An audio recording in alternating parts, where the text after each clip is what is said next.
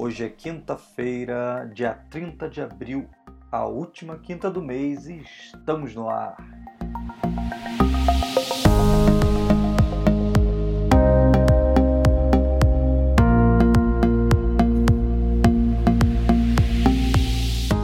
Então é isso aí, galera. Seja bem-vindo a mais um episódio aqui do Ed Quinta Tecnologia. Eu me chamo Matheus Volman e eu estou aqui também com ele, nosso querido sempre Diogo Lacerda. Boa. Olá, galera. Um abraço a todos. É isso aí, Diogão. O que, que temos aí nessa semana, meu querido? A semana foi agitada, né? Temos que o TSE lançou um site para regularizar o título de eleitor, né? Para que as pessoas não precisem fisicamente até o TSE. Temos também uma, uma notícia que todo mundo esperava, que a Campus Party adiou todos os eventos presenciais em 2020 e vai anunciar uma edição digital e que vai acontecer em paralelo no mundo todo. É, também temos os lançamentos do Redmi Note 9 e o Mi Note 10 Lite. E também temos a, o, o lançamento dos novos processadores desktop da Intel, e entre eles tem um destaque o que eles estão chamando do processador mais rápido do mundo para jogos. É, também tem um, um, recurso interessante que o LinkedIn, é, LinkedIn inseriu, que foi criar vídeos introdutórios para a empresa avaliar você em um processo seletivo. Então são essas as notícias uh, do nosso podcast. É isso aí. Então começando pelo, pelo nosso querido TSE, né, coloca bastante aspas nesse querido aí, lançou um novo site, né, para você poder regularizar o título leitor. Eu dou graças a Deus, coloco meus braços pro alto, porque eles finalmente fizeram um negócio desse, né? Eu não entendo porque não foi feito isso há 300 anos atrás. Necessidade, né? tipo, as coisas só vêm com necessidade. É, né? exatamente. Quando... Exatamente. Não, e, e, e, eu dei uma olhada no site deles, o site parece que foi feito nos Geocities lá da década de 90, sabe? Então é uma bosta o site, mas pelo menos funciona. Nossa, muito feio. muito feio, velho. Mas muito feio. Mas enfim. É, que bom que pelo menos não precisa instalar o, o Internet Explorer para rodar, né? Que nem todos os sites do governo. É, mas tá muito feio, velho. Nossa, mas enfim. mas complemente falando, a notícia. Eu tava falando com, com o Diogo que antes da, da gente começar o podcast, que é o seguinte, eu moro em Curitiba já faz uns oito anos e o meu título de eleitor até hoje é do Rio de Janeiro. Por quê? É o seguinte, a gente só lembra de, dessa merda no, na época de eleição. Né? Quem que vai lembrar de título de eleitor em ano que não é de eleição?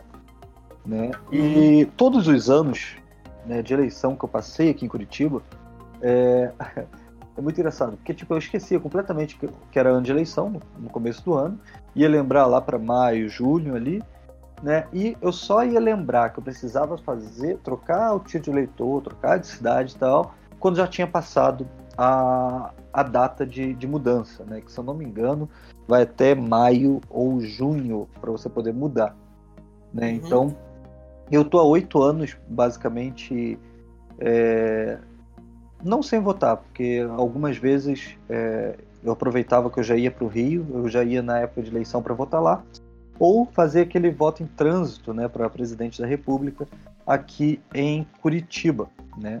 E cara, eu sempre senti falta de eu poder chegar, abrir um site, digitar lá Oi, querido Tribunal Superior Eleitoral, eu mudei de cidade, muito obrigado.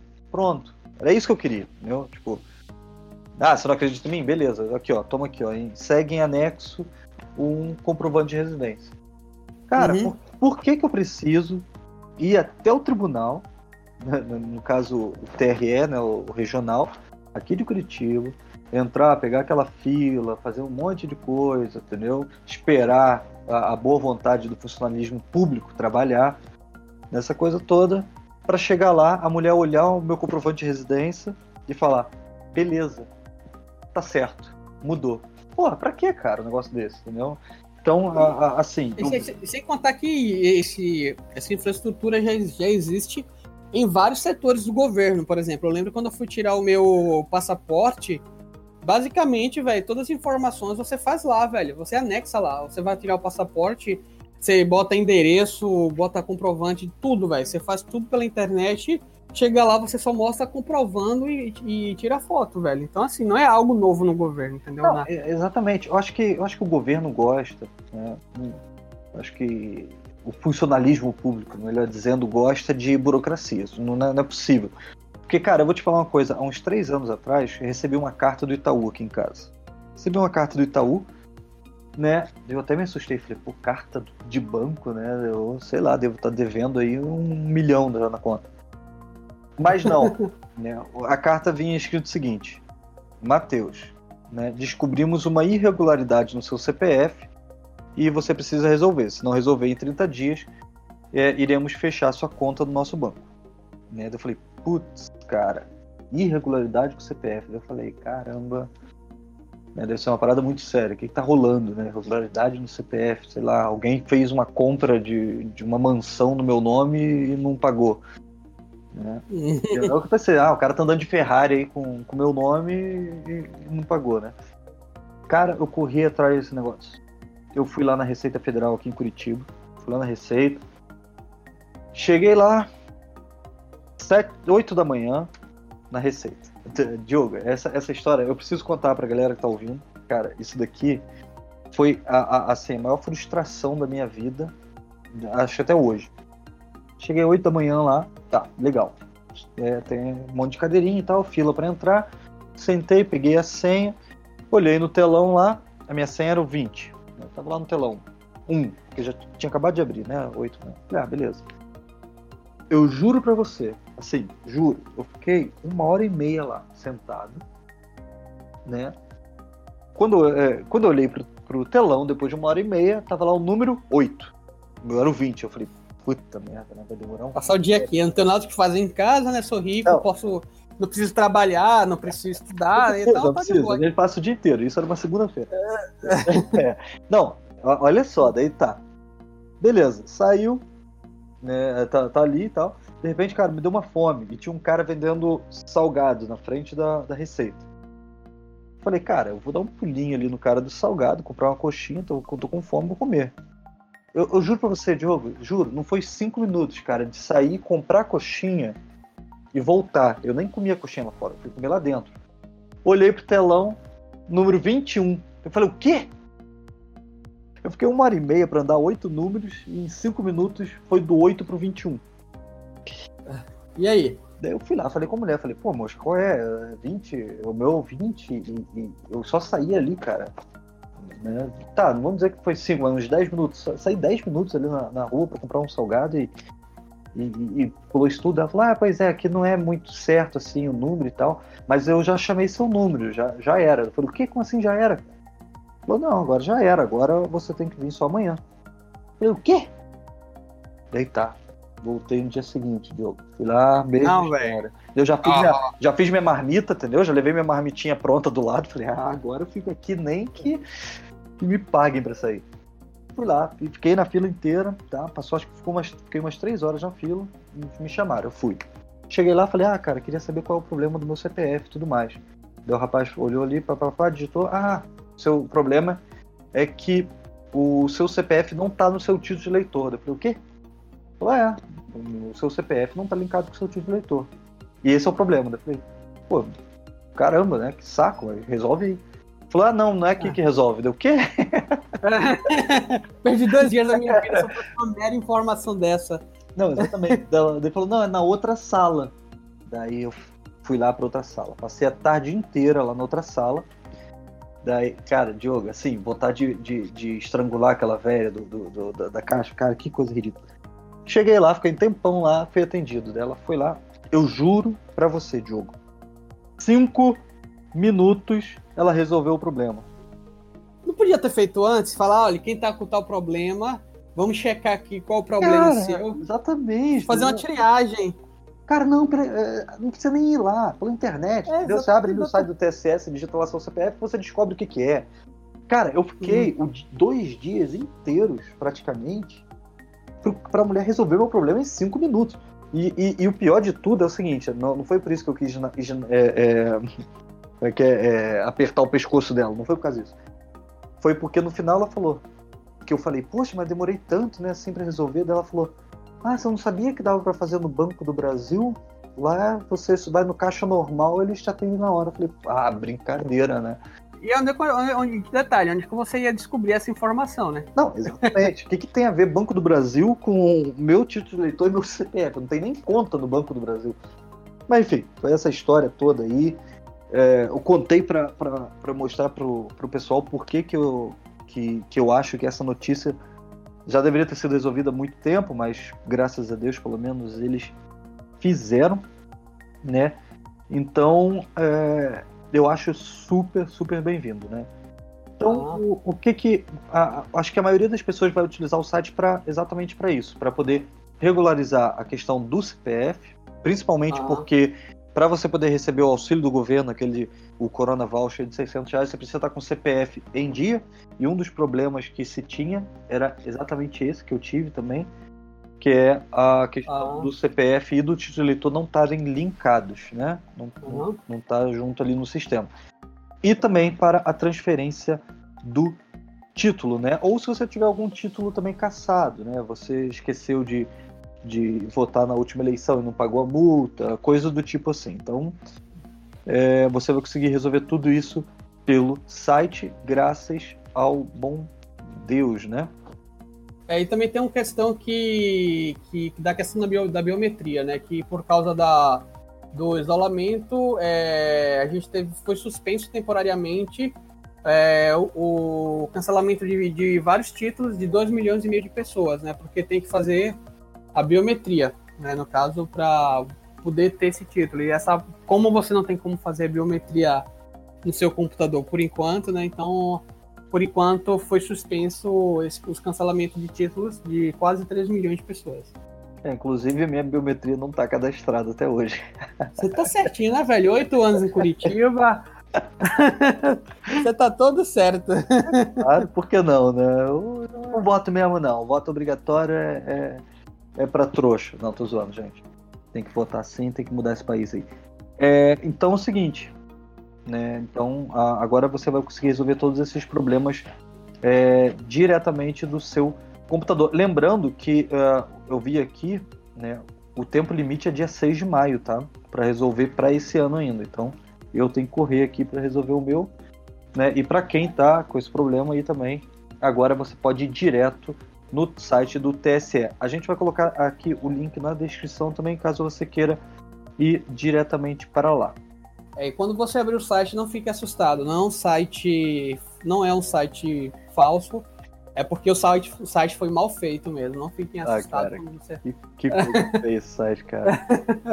Nossa. Eu acho que o cara, o cara fez assim, meia hora. Você já tá pronto aqui o site, essa porcaria aqui tá. É, não, tá, tá pronto. Que, que coisa, né? Mas é aquilo que eu te falei no começo, né? Graças a Deus, pelo menos não precisa instalar o Internet Explorer. É. Bom, eu tenho aqui. Bom, bora lá. O Diogo, próxima, próxima pauta aí para nós. Então, é uma pauta que eu conheço bastante. Então, a pauta é o seguinte: a Campus Party 2020 adia eventos presenciais no Brasil e vai anunciar uma edição digital que vai acontecer em mais de 50 países simultaneamente. O que é que aconteceu? É, devido à nossa pandemia que está acontecendo, foram canceladas as edições presenciais que teríamos esse ano. Quais, são, quais foram essas edições que estavam confirmadas? A primeira edição confirmada foi a Campus Amazônia, a Campus Manaus, que aconteceria entre o dia 18 e 22 de março, ou seja, no começo da, da, da pandemia ainda, no começo do, do isolamento. A segunda, a segunda, o segundo evento aconteceria exatamente nesse momento. A gente está gravando dia 30 de abril e a versão e a Campus Party Brasília iria acontecer de 29 de abril a 13 de maio. A quarta edição seria a edição nacional, que é a Campus, a Campus Brasil ACPBR, que iria acontecer, acontecer de, 7 de, ju, de 7 de julho a 12 de julho no Expo, é, Expo Center Norte, lá em São Paulo, no mesmo lugar que aconteceu o ano passado. E a segunda, a última campus presencial que iria acontecer confirmada seria a CP Goiás 2, que ia acontecer em Goiânia. Não tem todas elas aqui no, no sul do Brasil, né? Não, no sul do Brasil nunca aconteceu uma campus. Inclusive, a primeira edição da campus fora do São Paulo foi aqui em Pernambuco. Foi a primeira. E aconteceu por vários anos. Que só no Brasil ela acontecia sempre a, CP, a CPBR, acontecia sempre em São Paulo E aí, há oito, nove anos atrás, eu não lembro a data exata, é, a gente até estava em São Paulo, na Campus Party 10 ou 8, eu não lembro a edição, foram tantas. O governador do meu estado aqui de Pernambuco foi para o evento, conversou com a organização e, e, viu, e perguntou qual era a, vi, a viabilidade de, de, de, trazer. Né? E aí, em 2011, 2012, eu não lembro a data, teve a primeira campus, que foi a Campus Pernambuco, que eu não lembro, acho que era CPPE, eu não lembro se era CP Recife, eu não lembro. Foram muitas e teve a primeira Campus Party fora de São Paulo. E foi um, um marco, assim. Ô, Joe, é, para quem não conhece, o que, que é a Campus Party? O que, que é esse então, de maluco dentro a, de, de barraca? Então, a Campus Party é um festival é o maior festival de internet de contato com tecnologia, né? Então você vai ter várias ramos da tecnologia, da cultura pop, da cultura geek, enfim. Você vai ter gente falando sobre internet das coisas, impressão 3D, sobre programação, blockchain. Também vai ter gente falando sobre cultura maker, sobre principalmente sobre empreendedorismo no mundo digital, sobre educação, sobre cultura, ou seja, é um evento que, é, que vai é, é, abranger todo esse ramo cultural, tanto tecnológico, como a parte de empreendedorismo, como a parte cultural e educacional. Então é um mega evento que é, é o, o, meu amigo, o Thales Antunes, que ele é o coordenador de, de conteúdo, ele fala que é uma experiência tecnológica, né? E que você vai. Não tem como, se você tá. Se você vai a campus, a Campus Party, e tá perdido na vida, assim, ah, você acabou de sair do colégio, você acabou. Você não sabe o que é você seguir na vida. Eu digo que é impossível, assim, você ir para campus e não saber ao menos uma direção, porque você vai ter é, contato com todo tipo de conteúdo, velho. Uhum. Sobre, ah, você quer ser professor, então você vai ver as ferramentas tecnológicas que os professores utilizam. Ah, eu quero trabalhar com ser analista de sistema, você vai ter muito contato. Quero trabalhar com robótica, você vai ter contato. Quero trabalhar com produção de conteúdos para quero virar youtuber.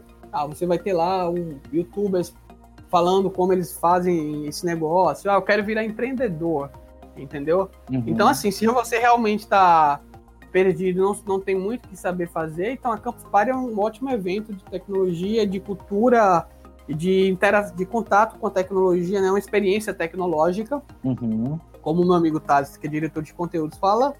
E eu acho que a única profissão que você não vai ter contato lá é o sacerdócio, porque é, não tem, mas assim, tirando isso, o restante você vai ter contato. Olha é, que tem esse... um amigo meu que é ah. é padre que ele vai na Campus Party, hein? É? Ah. Bom, quando ele for. Quando ele for, quero conhecer ele. Beleza. é, é, o que, como é que aconteceu esse anúncio? Esse anúncio aconteceu numa live com meu amigo Thales. O Paco, um Paco, que foi um dos fundadores, o Paco que é, é espanhol, e justamente juntamente com o secretário de tecnologia da, de Brasília. E aí eles fizeram esse anúncio que não vai ter nenhuma campus é, Pare presencial. Vai ser uma edição digital, que vai ser a Campus Party Brasília digital e que vai acontecer simultaneamente em mais de 50 países. O, e você vai. Ah, ah. É, está sendo cancelado todas as Campus Party do mundo?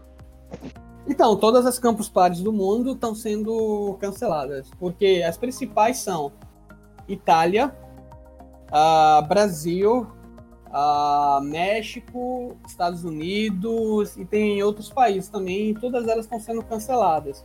Hum. O Paco até falou na live que desde fevereiro, porque ele mora, ele, ele é espanhol, ele mora em Madrid, então a, o corona já estava avançando com mais força lá na Europa. Então ele já estava falando que já imaginava que não ia acontecer essas, essas campos presenciais. Exatamente, entendi. Porque já estava avançando de forma mais forte lá. Agora sim, tem um detalhe, né? A, a, a, edição da Campus Nacional ela ficou marcada para o dia, para o começo de dezembro. Então a gente vai ter uma. Se tudo ocorrer bem até o final do ano, a gente vai ter uma campus da CPBR que foi cancelada agora em julho. Vai acontecer na primeira semana de dezembro entendeu? Então, se. Então, é, e, e detalhe: a Campus Party Nacional sempre acontecia em São Paulo. Este, este ano, se acontecer a Campus Party presencial, vai acontecer no final, no final do ano, em dezembro, e não vai ser em São Paulo, vai ser em Brasília.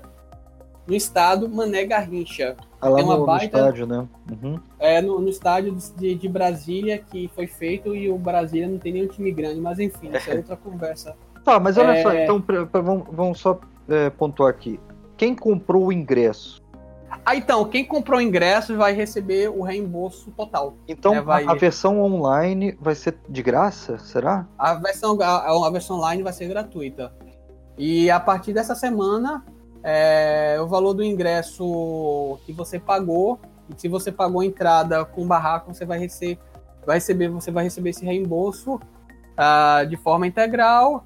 É, e é isso. E a versão online vai ser totalmente gratuita e vai acontecer 24 horas de conteúdos, né? Então a gente vai ter programação que vai acontecer hackathons, vai ter call for ideas, vai ter job factor, você vai ter vários temas e esses conteúdos vão acontecer em 50 países simultaneamente. Agora, vai o, ser uma... Diogo, você ah. que tem experiência, você acha que vai dar certo online? Cara, é, assim, eu tô vendo, eu tô, inclusive eu tô participando agora, é, nessa semana, de uma hackathon aí em Curitiba, que é online, que é o Hack pela Vida. Que é um hackathon que busca achar soluções, com, é, soluções para as empresas, para a sociedade, que é o Hack pelo Futuro.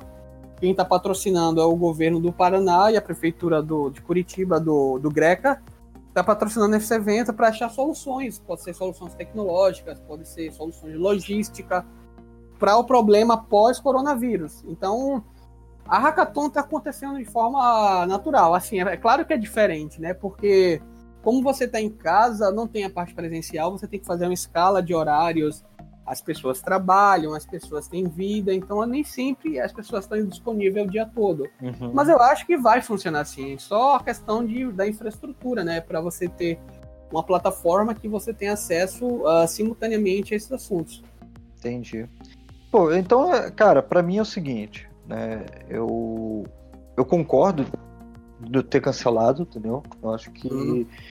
que realmente nessa nesse nessa época que a gente tá vivendo, é, é porque é o seguinte, né, eu, você sabe, eu sou totalmente contra fechamento de comércio e tudo mais por causa do, do coronavírus. Porém, hum. né, você olha para as fotos do Campo Pare, ah, galera, todo mundo mutuado um em cima do outro, aquela coisa toda, galera se juntando para assistir uma palestra, né? Todo mundo em barraca, juntado. Então, é meio complicado de rolar isso nessa época com o coronavírus. Sim, sim. Sem, sem sombra de dúvidas, sabe? Então, eu acho que a galera do, do, do Campus Party Brasil é, tá de parabéns, porque numa uma decisão não, não é nada fácil, que imagino que já com certeza já teriam vários gastos já que já, já foram feitos por causa desse evento. Né? Imagina então da, de Manaus, que já estava já ali em cima da hora, eles cancelaram. Foi, a de Manaus foi cancelada, salvo engano, uma semana, uma semana, uma semana meia antes, eu acho que foi uma semana antes. Então, imagina, o, o, local já estava pago, os palestrantes já estavam pagos, a passagem. passagem é, eu imagino que também a questão de comida, de alimentação. Então, uhum. é, é, uma decisão muito difícil, não é uma decisão fácil de tomar, né? E uhum. uma, uma coisa que eu também é, gostei muito é essa questão de, do online não ter custos. Eu achei bem, bem interessante isso para a ah. galera, porque quem nunca é, teve o gostinho da Campus Party vai poder ter sem desembolsar nada. Então isso ah. é, é, bem, é bem interessante. Inclusive, eu acho que isso daí também, o, o Diogo, me corrija ah. se eu estiver errado, é um chamariz para as próximas versões presenciais, né? O cara nunca, nunca foi, teve aquele gostinho com a versão online e na próxima ele vai acabar comprando o ingresso para ir. Sim, sim, sim. É uma forma de você atrair o público, né? Uhum. E se uhum. tudo der certo, a gente vai ter a, vai ter a Campus é, Brasil, uhum. que vai acontecer final do ano em Brasília, em dezembro. É, e aí, se tudo der certo, você, você já atrai mais público, né? Não, exatamente. Né? E eu acho, assim, da, é, dependendo de como é que vai ser esse campus virtual aí, cara, eu acho que poderia ter todo ano, hein? Eu acho que seria interessante. Assim, ter. Não, não é, tirando a, a, edição é, presencial, mas imagina uma, uma campus é, virtual ali, onde a galera pode interagir virtualmente, assistir as palestras e tudo mais. Eu acho que é uma coisa para se pensar ali para depois você fala lá com o seu amigo Antunes uhum. lá. Né? Mas, claro, tem que ver como é que vai ser essa, essa versão desse ano, né? Porque pode ser que também não seja bom, não sei. Né? Uhum. Bom, Diogo, Entendi. a gente tem mais uma, uma notícia aqui, que é uhum. a, os novos lancha, lançamentos da Xiaomi, né? Então, temos ali Exatamente. os novos Redmi Note 9 e o Mi Note 10 versão hum. Lite. É, para quem já me conhece do meu canal e tudo mais, né, sabe que é, ele, é, ele é um fanboy da Xiaomi. Sou, sou admito, eu admito, admito que é. eu sou, gosto da, da empresa e gosto muito mais da, da, da, da sublinha deles Redmi, né? Então eu tive. Como assim, como assim sublinha? Explique um pouco mais. É, sublinha não, não é, eu falei errado. É, é uma. Ah, como é, que eu, como é que eu vou dizer? Assim, é uma empresa dentro uma de outra empresa. Uma... uma divisão, um setor. Não, não é bem uma divisão. É porque, assim, a, antigamente, até o, o Redmi Note 6 ali, né, é, Redmi era uma marca da Xiaomi. Então, como é que funcionava, né? A empresa era a Xiaomi, né? Então, se você pegar um celular dessa época, você vai ver que na traseira está escrito o Mi, né? O, o, Mi da Xiaomi e tudo mais, a marca deles. Só que começou a fazer tanto sucesso, principalmente aqui no Brasil, que eles criaram uma empresa nova, entendeu? Que fica é, dentro do guarda-chuva da Xiaomi, porém é uma empresa só de celulares Redmi, entendeu? Então, Entendi. o Redmi Note 9 é da empresa Redmi, entendeu? Entendi. Que pertence à Xiaomi. Então, é basicamente assim que funciona. É que nem o Pocophone também. Pocophone é uma empresa, Poco. A Poco é uma empresa que Sim. pertence à Xiaomi. Né? Então, a, hoje em dia, os celulares da Xiaomi são todos aqueles que são o Mi. Né? Então, que nem o Mi Note 10 Lite é da Xiaomi. Uhum. O Redmi Note 9 é da Redmi. É um negócio meio confuso, mas é, é, é, uma parada. É, no fim, no fim é tudo Xiaomi, né? Entendi. Mas, enfim, no fim tudo é Xiaomi. É tudo é mas enfim, assim, para quem me, me, acompanha, conhece, sabe que eu gosto muito dessa, dessa linha deles, do, do Redmi, porque é uma linha que é, é intermediário, né? O Redmi Note é intermediário, porém com preço de entrada. Uhum. Sempre foi assim. Né? Então, dá um exemplo. É, eu comprei meu Redmi Note 4 por 500 reais, um celular que é, uma, a mesma configuração aqui no Brasil, pegando ali um Moto G da época, que é mais ou menos parelhado, né? Tava em torno de 1.200 por ali. Né? Uhum. Eu comprei para minha irmã um Note 6. Eu comprei para mim um Note 7, né? e eu ajudei alguns amigos meus a comprarem o Note 8. Então todos eles. Você fez um velho escambo aí, um tráfico de. É, exatamente. De tem todos, né? Não, zoando. Mas, assim, né, é, eu defendo muito essa linha é, Redmi por causa disso, porque são celulares bons com preços acessíveis para a galera, né? Então, uhum. por isso que eu fiquei muito contente com essa notícia. Então, a Xiaomi revelou, né, lançou o Redmi Note 9 Pro e o Redmi Note 9. Entendi. Né? Então, uhum. tá. Então eu vou falar aqui algumas umas paradas aqui dele, né? Então, o, o, Redmi Note 9, né, ele é bem parecido, né, praticamente igual ao Redmi Note 9 Pro. Certo. Já foi lançado, né? O, a versão Pro dele foi lançada, a gente falou aqui no, no podcast. Né? Agora eu lembrei, Diogo. A gente já tinha falado realmente, só que era sobre o Note Pro. Né? Isso. Isso aí.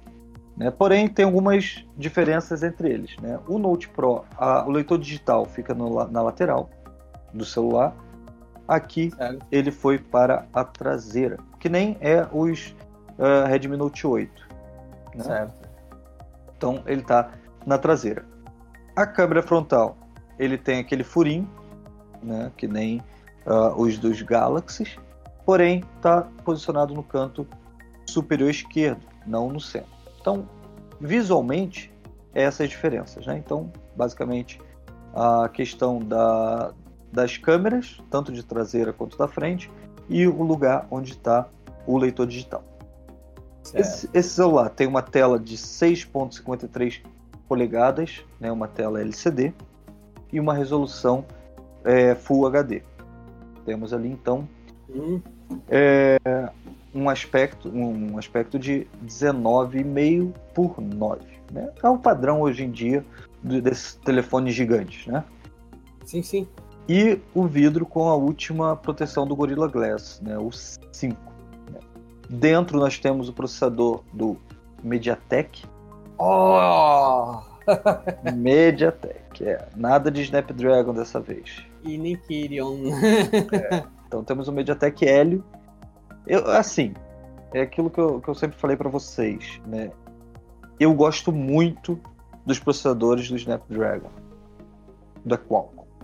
Tenho um, um amorzinho por eles, vamos dizer assim. Né? Porém, o MediaTek também não é tão ruim. Não é ruim, quer dizer, né?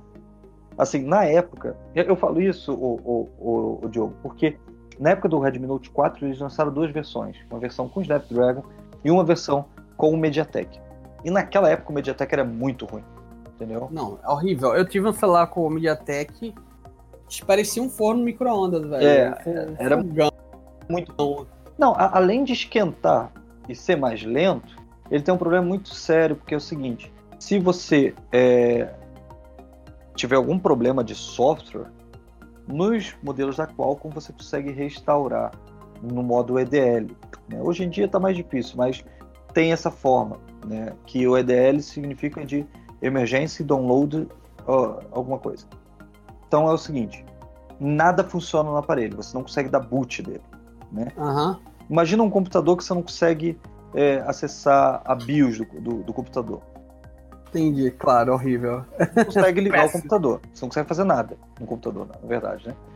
É a mesma coisa com o celular. Então, imagina você liga o celular, ele não consegue é, carregar o sistema operacional, o Android, porque uhum. ele tem algum problema ah, nessa, nessa questão aí.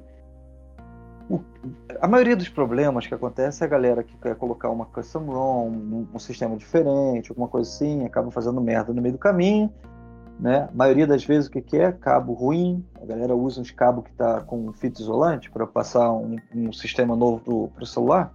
No meio do caminho é, perde o contato, perde alguma coisa, ferrou. É, bota uns cabos safados, né? Tipo, é.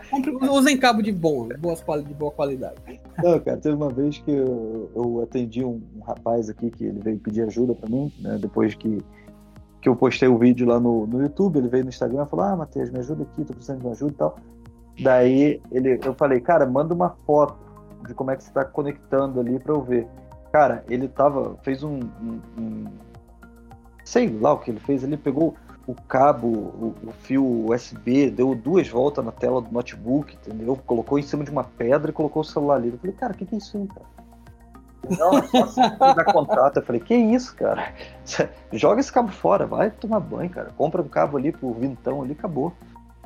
É, Vai na 15 de novembro e. É, não, exatamente. Daí o, o que, que, que, que rola, né? Então, se você tiver alguma cagada no seu celular, a versão Snapdragon tem essa, essa, essa funcionalidade.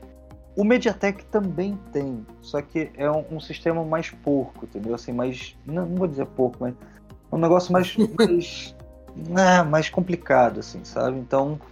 É, nessa questão de, de segurança, o, o, Snapdragon é melhor, né? Porém, né, esse MediaTek aí também está vindo com, um, com 2 GHz, né? Então é um processadorzinho que não, não, vou te falar que é ruim não, é bom, né? Octa-core e tudo mais.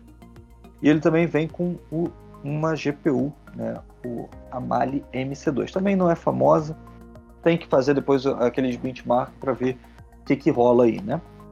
Entendi. É, o celular vai vir com 3 ou 4 GB de memória RAM e versões também de 64 ou 128 GB de armazenamento interno. Né? E, tem, e é expansível via micro SD, né, também. Exatamente. Uma das coisas que eu gosto muito da, da Redmi é essa questão de ter é, essa, essa expansão, né? Isso é bem bacana. É, outras coisas também que, que eles mantêm no celular de, de, de, é, de mediano, né? Fone de ouvido, uhum. ele tem um entrador, né? a entrada do fone de P2. ouvido, P2, entendeu? Ele tem, cara, todos os celulares da Redmi tem é, como é que é, é o LEDzinho infravermelho para você poder controlar a televisão com, com uhum. controle. Então, coisinhas assim que é, é básico que nos aparelhos é, mais top não tem, nesse tem. A rádio FM também. Então, Poxa, rádio FM, velho, faz tempo que eu não vejo rádio FM no celular. É, nos Redmi tem. No, nos celulares mais parrudos não tem, tipo o Galaxy. O meu não tem rádio FM, velho. É, então. É basicamente isso aí. E também eles deram ali uma melhorada, ali um tapinha nas câmeras, né? Então temos quatro câmeras na parte traseira, né? A principal de 48 megapixels, para mim já virou é, padrão padrão da, da indústria, porque se, cara, se tá no, no, na, na, linha Redmi é padrão já, entendeu? Porque é uma linha mais barata. Uhum. Né? Temos ali também uma segunda com uma grande angular de 8 megapixels e uhum. É, uma terceira que é a macro de 2 megapixels e a nossa querida câmera inútil que é a de profundidade, né? Ah, e também a frontal, né, de 13 megapixels, qualidade boa. E a bateria dele é de quanto?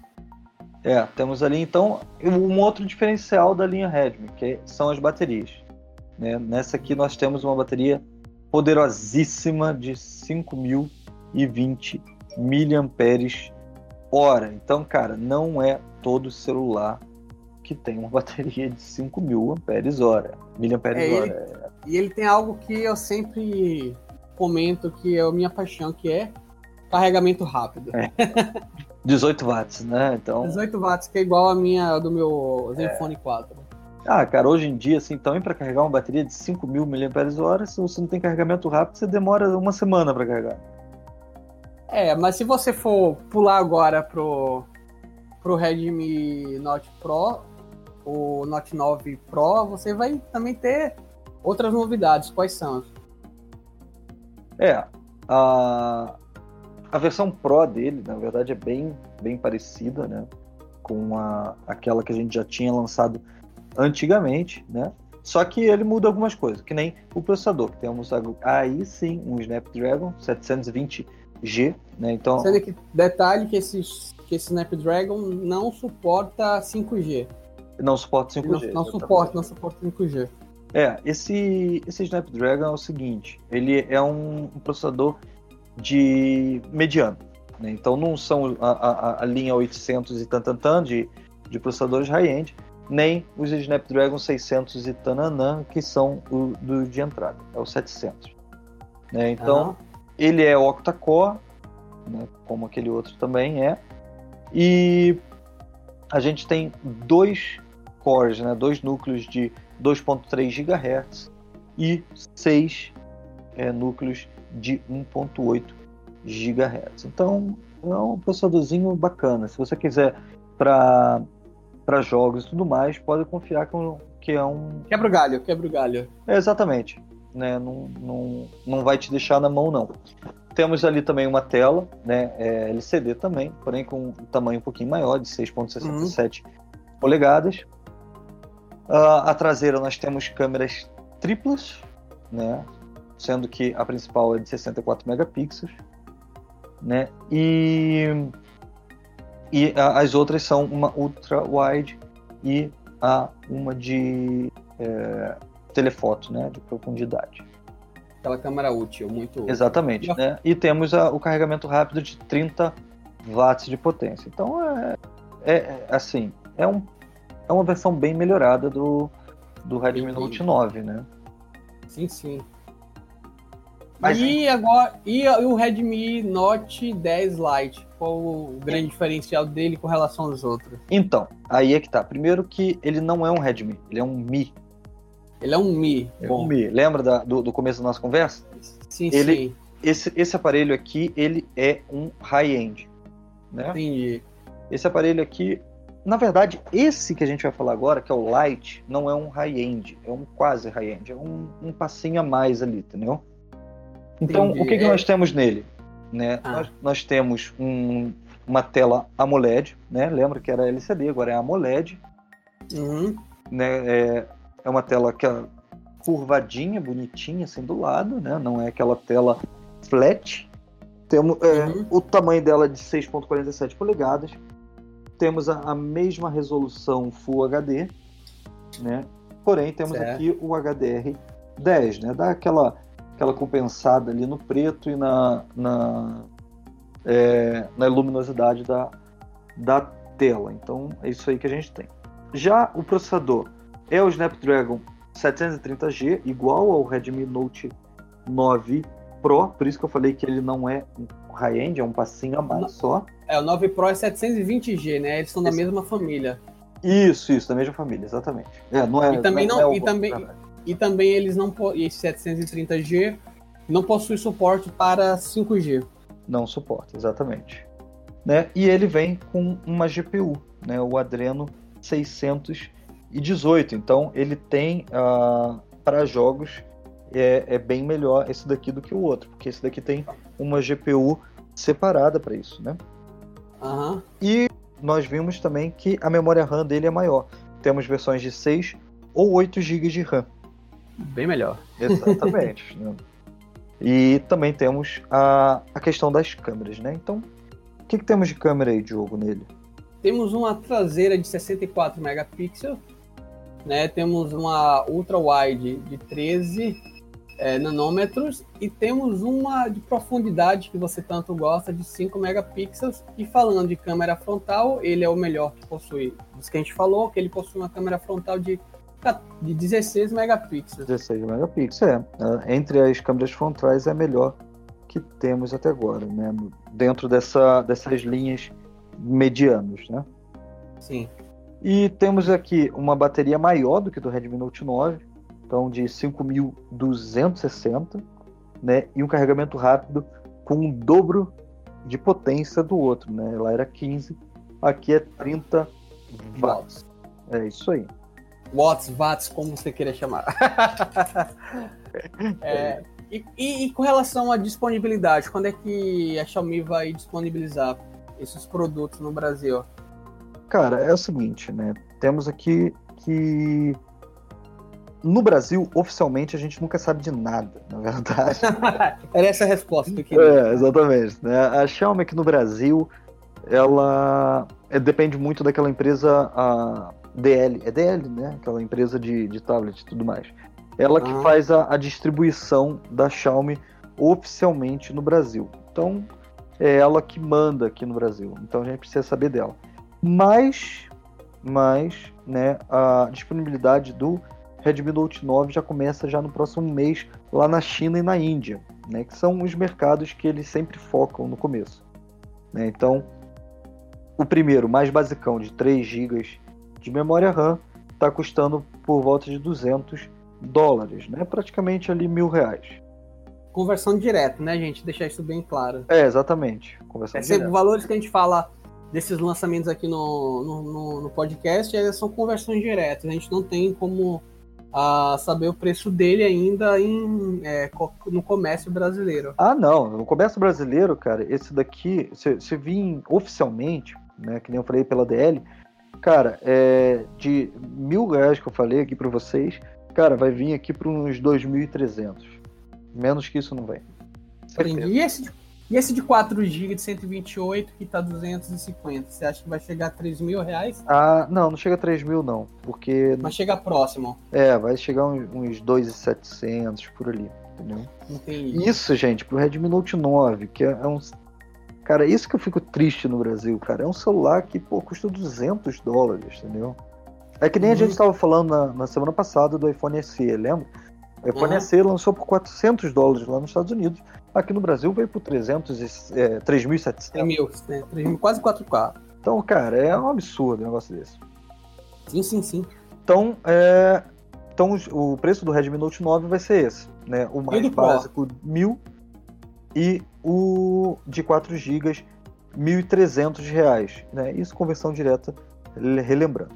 Já o Pro, o de 6 GB e 64 é, de armazenamento, ele está vindo por R$ 1.462. né? Conversão de, de 270 dólares. E o mais parrudão de 128 por 1.600 reais, né? Então ali. Sim, sim. E é, o Mi Note 9, 9 não 10 Lite, vai estar mais ou menos nessa faixa também? É, a, o, o, Mino, o Mi Note, a versão Lite deles costuma vir, né? Teve o 9, o 8 e tudo mais. Costuma estar tá aqui no Brasil, você comprando no Brasil, é, mas não oficialmente, né? De importadoras, né? Que tem muitas lojinhas que importam da China e revende, né? Então eles pegam o preço da China, colocam um pouquinho em cima e vai. É, o 9 costuma estar por volta de uns 2.300, 2.400. Eu acho uhum. que o Mi Note 10 Lite vai vir também por essa faixa, porque lá na China ele está custando do dois mil reais. Então o cara vai colocar ali uhum. uns 2.600, 2.700 aqui por causa disso. Né? Até um pouco uhum. mais se o cara for mais mais dinheirista, né? Sim, sim. E o, a versão de 128 GB está custando lá na China 2.350 reais. Esse aqui com certeza vai passar de 3 mil aqui no Brasil. Uhum. Isso que eu, tô, que eu falei agora é de lojinhas é, de importação. O preço oficial, se ele vir para o Brasil, porque a, a, a, DL ela não importa todos os tipos de aparelhos da China, da, da Xiaomi, se vir para o Brasil, eu tenho certeza que esse que eu falei agora de 400 euros, né, que é 2.350, o, o Mi Note 10 Lite, vai passar de 4.500 reais. Fácil, fácil. Fácil, fácil. Fácil, fácil, fácil. Fácil, fácil. E, e, e é, é, triste, porque é um light, entendeu? O light, ele é sempre... É aquilo que eu falei, não é um high-end, é um quase high-end. Então, uhum. pagar 4 mil e poucos reais cara tem que ser muito maluco aqui no Brasil para pagar esse, esse preço num celular desse, porque com 4 mil e poucos reais você compra um iPhone. Então, lá em São Paulo tem, tem a loja oficial né, da Xiaomi, mas muita gente compra celular original da Xiaomi com um preço mais acessível uh, na 25 de março. É, tem claro. umas lojas. Tem, tem umas lojas lá, para quem conhece, na Pagé, no Mundo Oriental. Tem várias galerias lá que, que já tem, já tinham é, que já, vendiam aparelhos né, com, com nota fiscal e tudo, é, bem mais em conta. Inclusive, quando teve aquela onda é, de Air, AirDots, lembra que a Xiaomi, que a Apple lançou o AirDots dela, que era um absurdo de caro, aí a Xiaomi pegou e lançou dela também, que era bem mais em conta. Então, na época, quando, quando a gente estava, quando é, lançou isso, lá vendia bastante esses AirDots, esses fones de ouvidos é, Bluetooth sem fio. Exatamente. Bom, Diogão, então, próxima pauta, cara, são os novos processadores da Intel, da décima geração, para o nosso querido desktop, né? É, cara, Exatamente. Eu, queria, eu queria ah. antes de você começar a falar, porque isso daí ah. você manja pra caramba, eu queria saber duas coisas de você. Primeiro, o que, que é décima geração? O que, que é esse negócio de geração? Né? Principalmente para o pessoal que não conhece isso na, que nossos ouvintes e tudo mais. E uma pergunta que é, muitas pessoas já me fizeram, né, e eu não sei responder porque de processador eu não entendo realmente, é o seguinte: eu tenho um, um computador com um Intel i5, né, o Core i5, de 2011. Certo. O que, que muda do de 2011 para o de 2020? Tá. Para responder na primeira pergunta é o seguinte: como toda tecnologia, com, com avançados anos, é, você vai ter melhorias. Então, é, você vai ter um processador antes. Vou dar um, um, exemplo, eu não sei se é exatamente isso, e vai responder a segunda pergunta. Vamos, dizemos assim, vamos dizer, é, separar grosseiramente em, a Intel em três é, gerações, e a gente já está na décima, mas só a título é, para explicar, né, para simplificar. E digamos assim, que na primeira geração da Intel, da, da Intel eu tinha um i3 e que ele tinha apenas um núcleo. Eu tinha um é, i5 e que ele tinha dois núcleos. Eu tinha um i7 que tinha um quatro núcleos, entendeu? É, o 3, enfim. Aí avançou um ano ou dois anos, aí foi para a segunda geração, ou seja, você houve uma melhoria. Então, o novo processador i3 agora, dessa segunda geração, em vez de ter um núcleo, ele vai passar a ter dois núcleos. E o, da, e o i5, em vez de ter dois, ele vai passar para três ou quatro. E o, e o de 7, em vez de ter quatro, ele vai passar para cinco ou seis. É sempre é seis núcleos.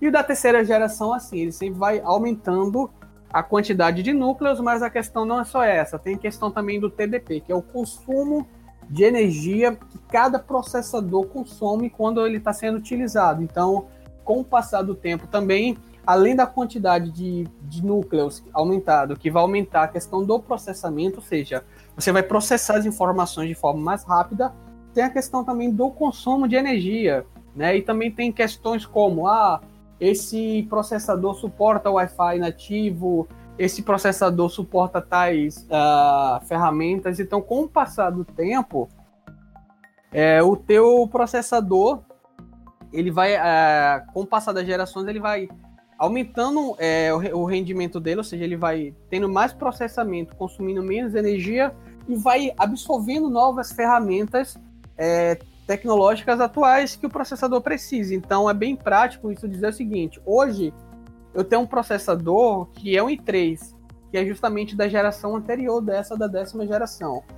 E ele, esse 3, ele é equivalente a um i5 da minha geração antiga. Por exemplo, o meu processador é da oitava geração, sendo que os processadores da oitava e nona geração são praticamente idênticos. São praticamente idênticos, que eu considero como uma geração única, embora tenha um pequeno intervalo de lançamento, o que forçou Intel a fazer o lançamento da nona, da nona geração foi que ela lançou o Core 9. O Core 9 que também vai vir nessa décima geração. E aí você vai ver que o meu processador de i3, ele tem o melhor rendimento ou igual dos i5 da geração anterior.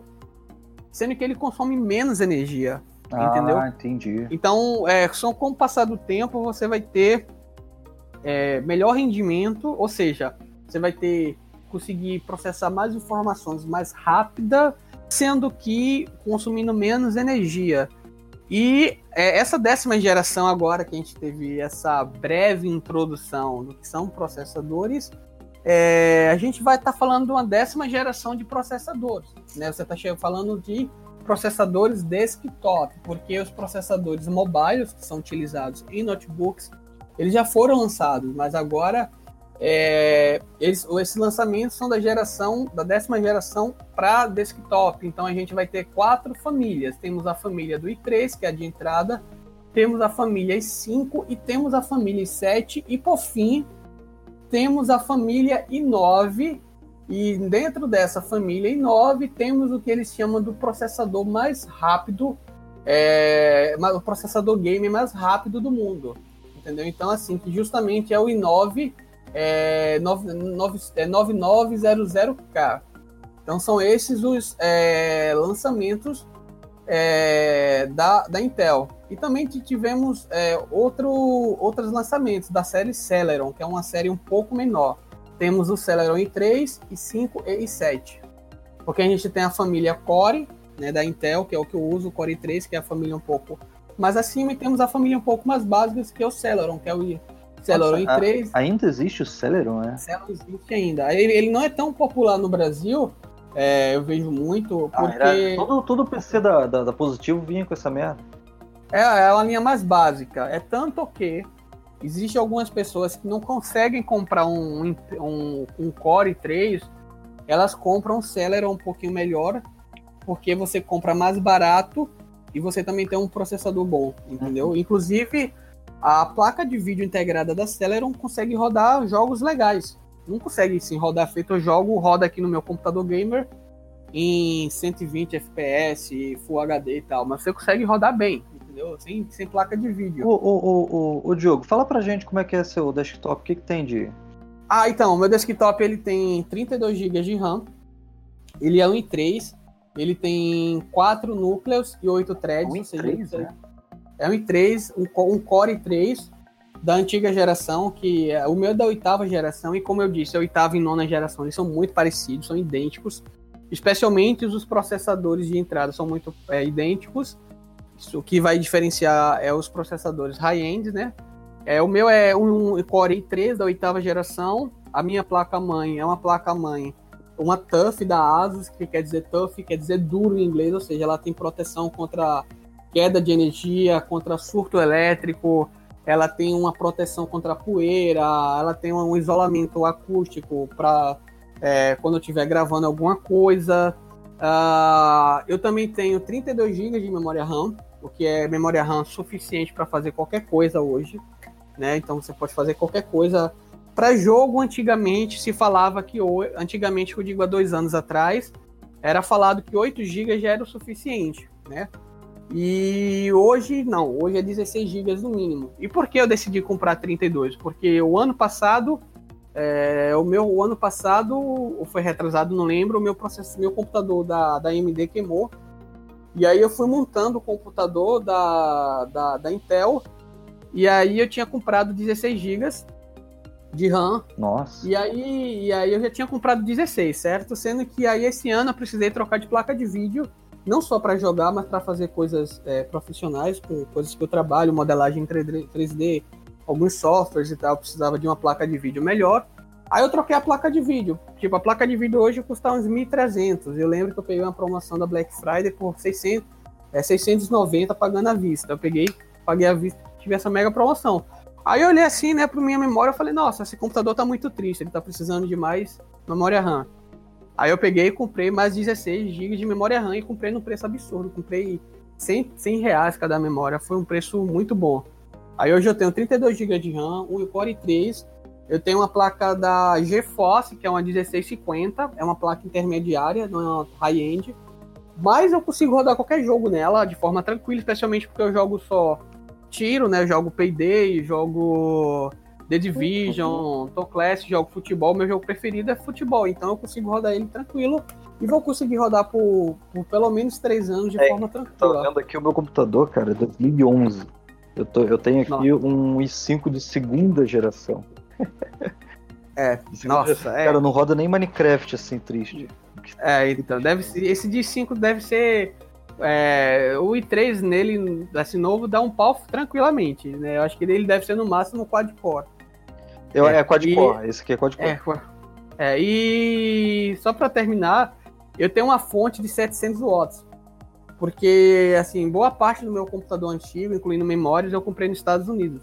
Uhum. Então, nos Estados Unidos, eu tinha uma fonte de 500, 600 watts por, sei lá, 90 dólares. Uhum. E eu tinha uma de 700 watts da, da, da Cooler Master, selo Golden, ou seja, selo vitalício. Ou seja, se, se eu morasse nos Estados Unidos quando ela desse um problema, eu ia lá na garantia e podia trocar por uma nova. Ela é toda modular por apenas 105 dólares. Então, assim, já que eu tava gastando grana, e na época o dólar não tava tão caro, era 3 reais, 3 e pouco. Uhum. Aí eu pensei, não, já tô gastando aqui 20 dólares, vai dar 60 reais. Então, eu prefiro comprar uma fonte de 750 watts, que é super dimensionada. Assim, eu calculei aqui uma fonte de 550 watts real, já dava suficiente para o que eu faço, né? E eu tenho uma de 750 watts real. Nossa. Então, assim, ela é super dimensionada. Nossa, sério? É, a minha 750 reais. A minha fonte aqui é mais de mil pau no Brasil. Caraca. É, uma, é, uma fonte, é tipo uma fonte super dimensionada. Mas porque eu pensei que daqui no futuro eu posso querer botar duas placas de vídeo em paralelo, eu posso querer botar algo mais é, parrudo, e eu não vou ter a oportunidade de ir nos Estados Unidos. Uhum. de comprar as coisas nos Estados Unidos novamente. É, porque aqui no Brasil não tem como comprar, né? Assim, até tem, certo? É, eu até conseguiria comprar essa, essa fonte, mas é, eu ia gastar um dinheiro legal, entendeu? É, é, então, assim, eu preferi comprar logo e para poder ter, uh, ter um. É, ter uma vantagem, né? Por exemplo, ah, eu, da... eu vi aqui na verdade, o meu processador é dual core, cara. Você tem dois, é. dois núcleos. É. Uh, o, é, o de quad-core da época era o i7. Sim. Você tem ideia, a minha fonte hoje ela tá quase mil pau na promoção. Na promoção. Mil pau. Eu comprei na época por 100 dólares, sabe? Quando eu comprei nos Estados Unidos. Mas então, o, o Diogo, o que, que, o que, que a gente então é, espera dessa nova geração? A gente espera um, um, é, um, pouco mais de processamento, especialmente porque a gente tem um Core, Core 9, né? Que é um processador aí que vai vir. Você falou que seu computador é dual core, né? Esse Core 9, ele simplesmente tem 10 núcleos em vez de 2. Que tem 10 núcleos. Interessante, né? Esse, esse e, e ele é justamente esse 9, é o que eles falam de ser o computador mais rápido, é o computador processador game mais rápido do mundo. Uh, ah, para deixar claro para as pessoas, isso é uma coisa bem publicitária. Porque para quem gosta de videogame, sabe que existe, não é simplesmente você. Existe um negócio chamado custo-benefício, né? E depende, depende dos jogos que você for utilizar e tal. É, Existem alguns testes que eu já vi rodando que você vai ter que o melhor custo-benefício, eu vi esse teste no começo do ano, não era um i7, não era um i9, era um i5 com a placa de vídeo top. Ou seja, se você tivesse, se você for comprar um computador, você poderia comprar para jogar um i5 com a placa de vídeo top, que você ia ter um rendimento igual, muito próximo de um i7 9.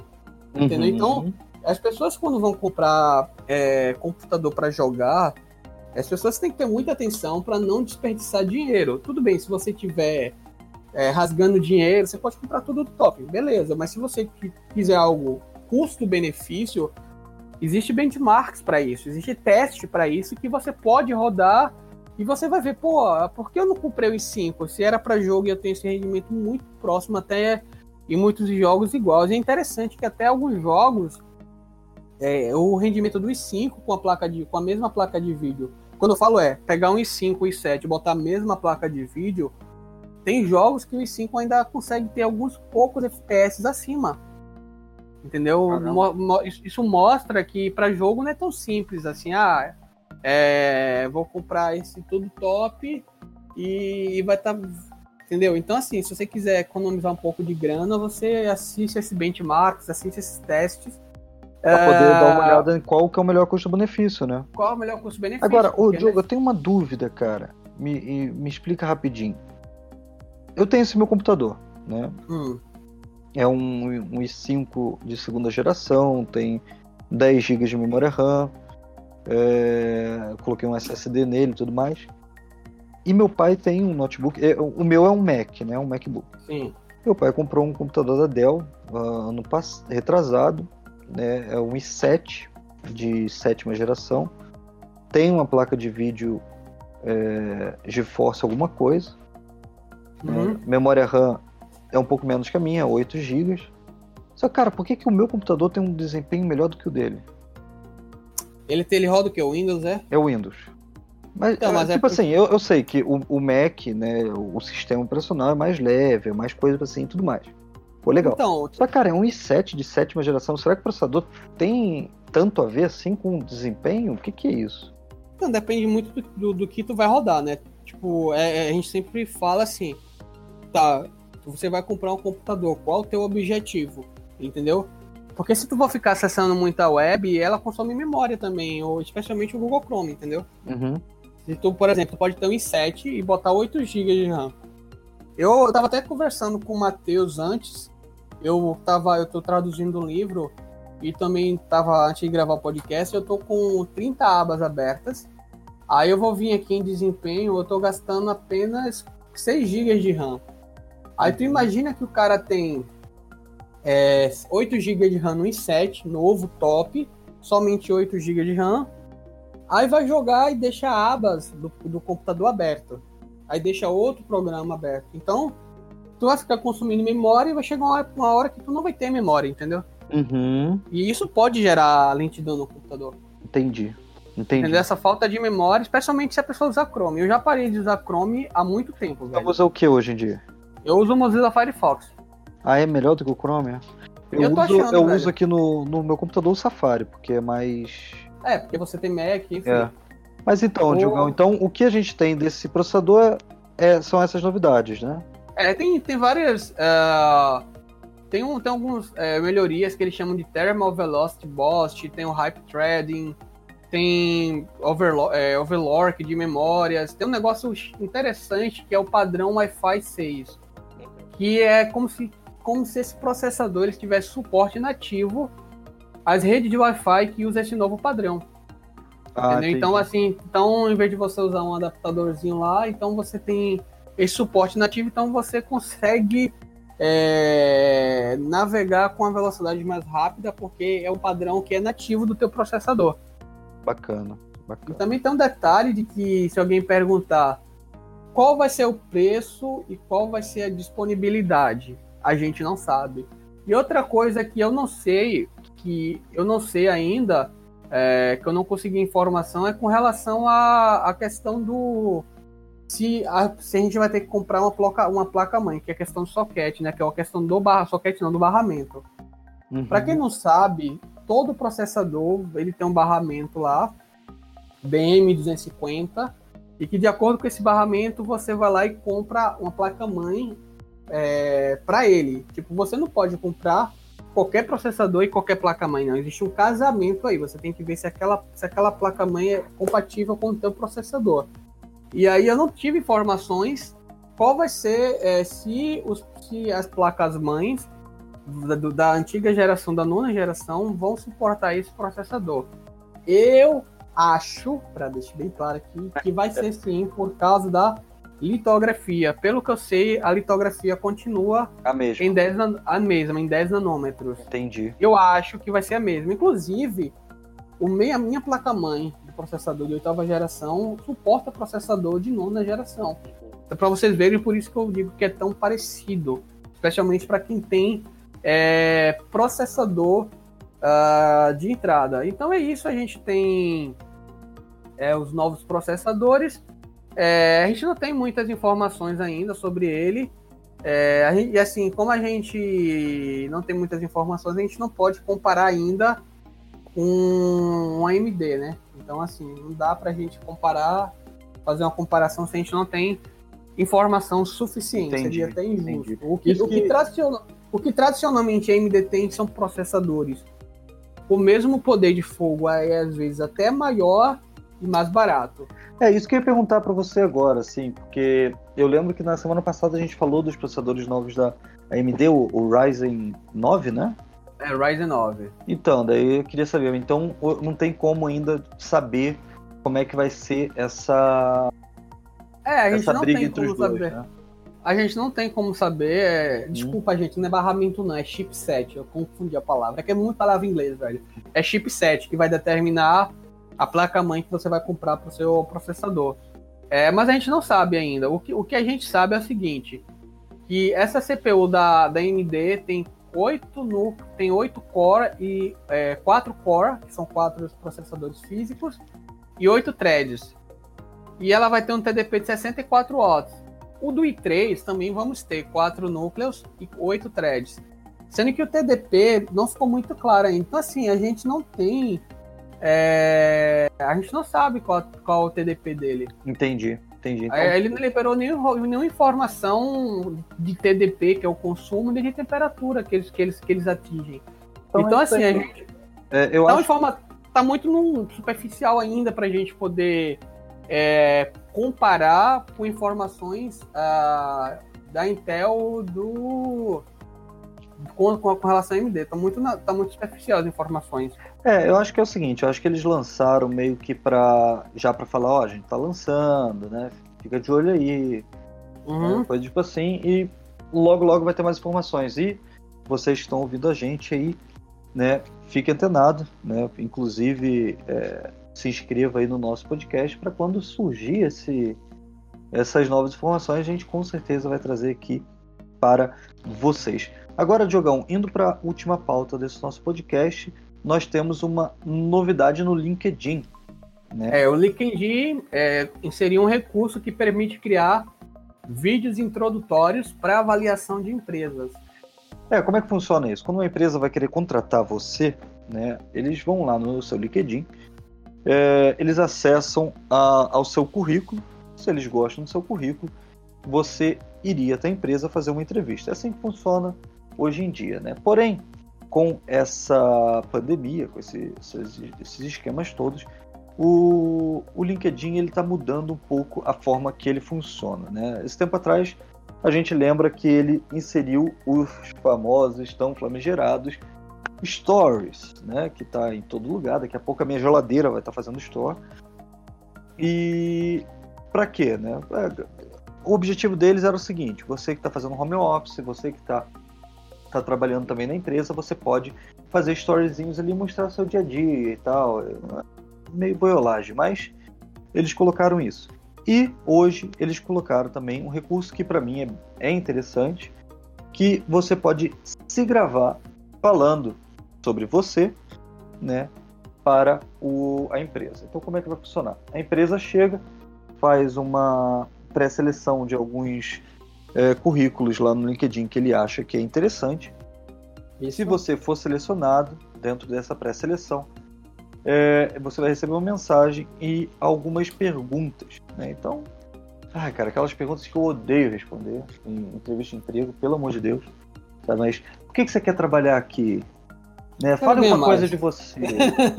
né? Exatamente. Tipo, é. É, como, é que é, como é que é você? Qual que é a sua maior Sim. força? Qual que é o seu maior defeito? Passa, cara. Sabe? Então, é, é, é, assim. Esse tipo de pergunta, gente, que a gente... Eu pensei que na pandemia iríamos nos livrar disso, mas não vai se livrar tão cedo. Porém, é bem interessante que você não precisa ir até o escritório, você não precisa ficar cara a cara com alguém. Então, você, para quem é mais tímido, é uma ferramenta melhor, né? Sim. E também tem a questão de que é, acho que isso vai prosseguir depois que essa pandemia passar, né? Porque. Vai ser, eu acho que uma, porque... uma nova forma de recrutamento, né? De recrutamento, especialmente porque tem, para quem trabalha na área de tecnologia, tem muitas oportunidades que você uh, trabalha fora do país, né? Ou até mesmo fora do estado que você mora atualmente, né? Então, pagar passagem, toda a logística é mais fácil, né? Você faz lá um vídeo de apresentação, enfim. Aham, uhum, exatamente. Né? Bom, acho que é por isso, é, com essa última notícia aí, eu acho que a gente já pode se despedir, né, Diogo? É isso aí, galera. Já ficamos é... um tempão aqui já. Tá já o quê? Uma, aqui. uma hora e. Vai dar uma hora e vinte de podcast. É. Tá, tá bem longo. Esse foi bem longo, mas foi legal. Como sempre, foi legal. É, exatamente. Né? Bom, então, gente, eu espero que tenham gostado aí do, do nosso é, podcast dessa semana. Né? Novamente, os links vão estar todos na descrição do episódio. Né? Lá você vai ter link para a, se inscrever no meu canal, se inscrever no nosso podcast, nos seguir uh, no Twitter, né? vai estar lá o Twitter do Diogo, vai estar o meu Twitter, nossos Instagrams. Então, mandem para gente mensagens lá se vocês quiserem, né? principalmente com uh, algumas dicas que vocês gostariam que a gente fizesse aqui no nosso algum podcast. assunto, algum assunto que você queira que a gente fale, enfim. Exatamente, né, né Diogo? Tipo, a gente está sempre de, com os peitos abertos para vocês, nossos queridos ouvintes. É isso aí. Então é isso aí, gente. Tenha uma ótima semana para vocês, né? E que Deus os abençoe. Oh, até mais, galera. Fiquem com Deus.